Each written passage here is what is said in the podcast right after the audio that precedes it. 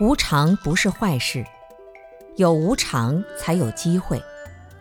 反过来说，无常是不是真的那么糟糕呢？其实对我们来说，无常也是一件好事。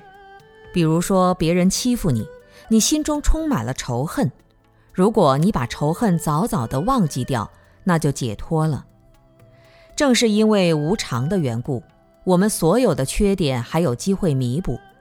因为无常才会有变化。如果没有无常，我们是凡夫就永远只是凡夫，就没有希望改变了。如果是穷人，因为无常可以通过努力发财成为富人。如果你没有知识、没有智慧，因为无常你可以变为有知识、有智慧的人。如果已经拥有了财富，因为无常你就不能太得意。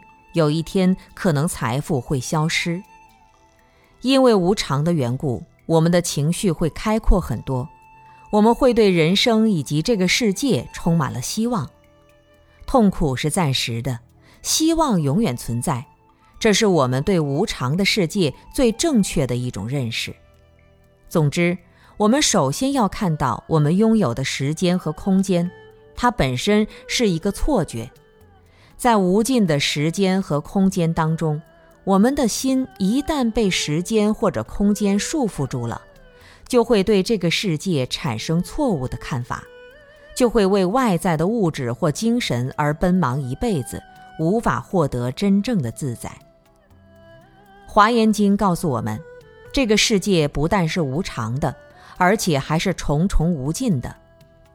我们坐在讲堂里面。直接感受到的就是这空间里面有多少人、多少柱子、多少灯光，以为可能就这么多物质了，其实还有很多东西是我们没有看到的。